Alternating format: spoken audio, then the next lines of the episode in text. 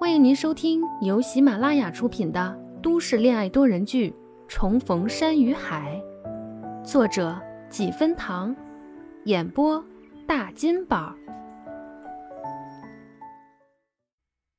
第四十八集。吃完饭，徐佳年和林月然要回趟公司，宋清浅也要回医院了。初旭送走他们，就回去洗了澡，刷了会儿新剧。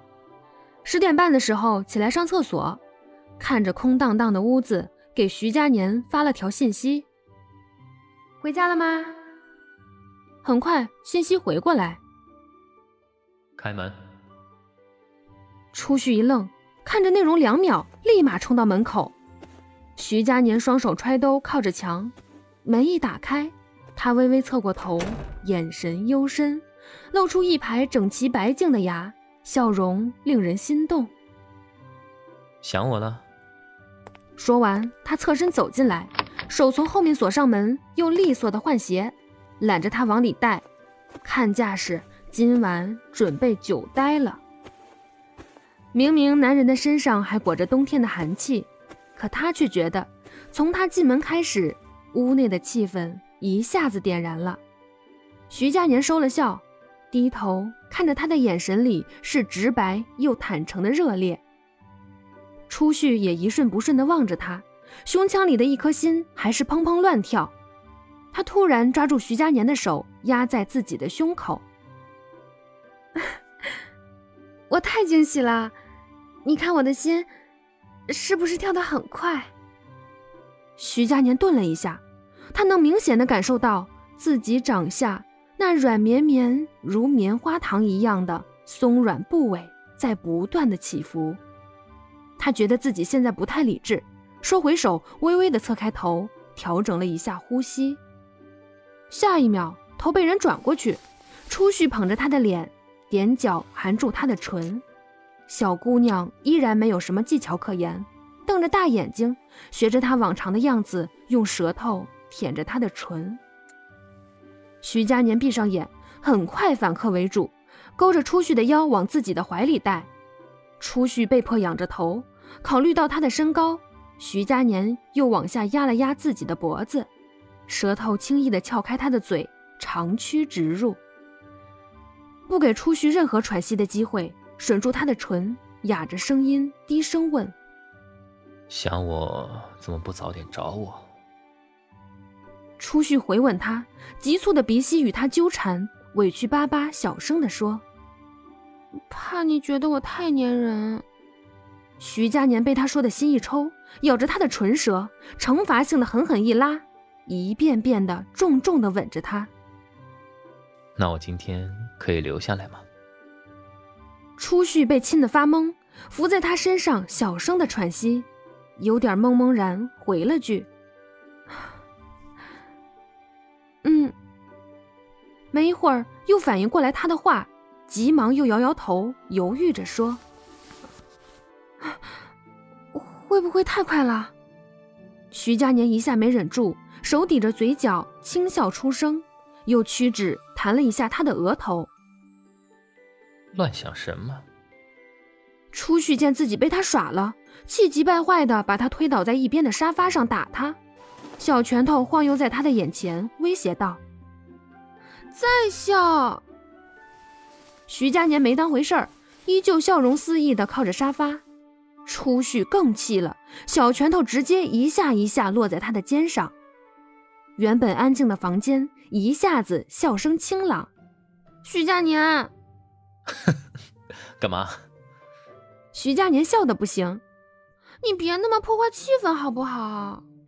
小姑娘收回手消停了，但那嘴巴也撅上了天。徐佳年举手投降，再次把她抱在怀里哄着。好好，大小姐是我不好。小姑娘推搡了一下，倒是乖乖的趴在他身上，没有作乱。没了刚才的气氛，初旭不想他走，故意找了部电影出来，拉着他一起看了电影。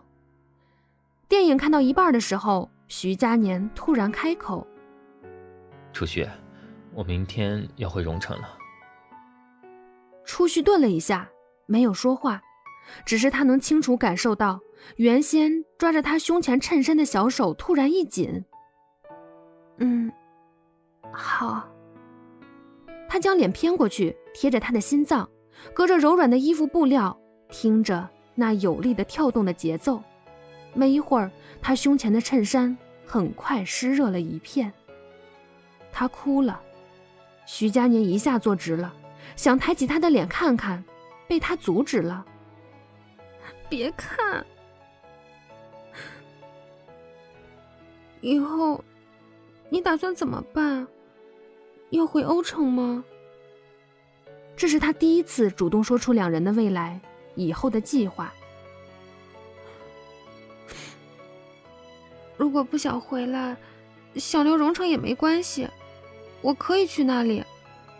我和我爸妈说一下，他们应该会。我回来。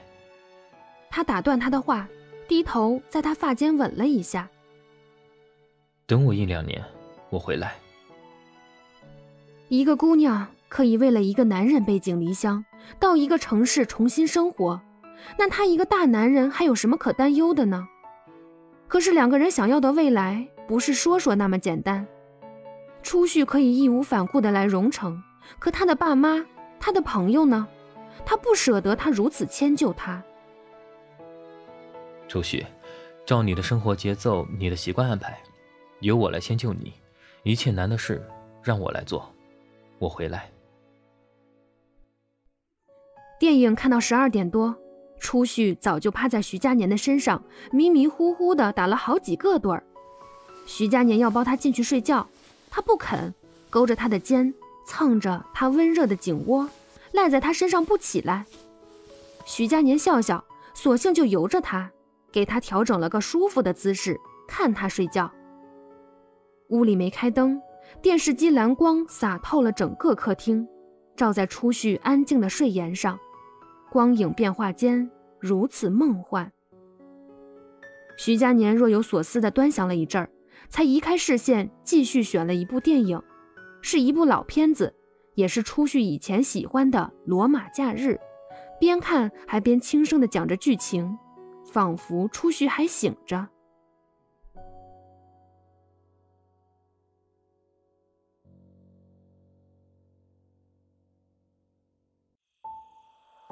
本集播讲完毕，感谢您的收听，我是徐佳年的演播者沈岩。欢迎订阅哦。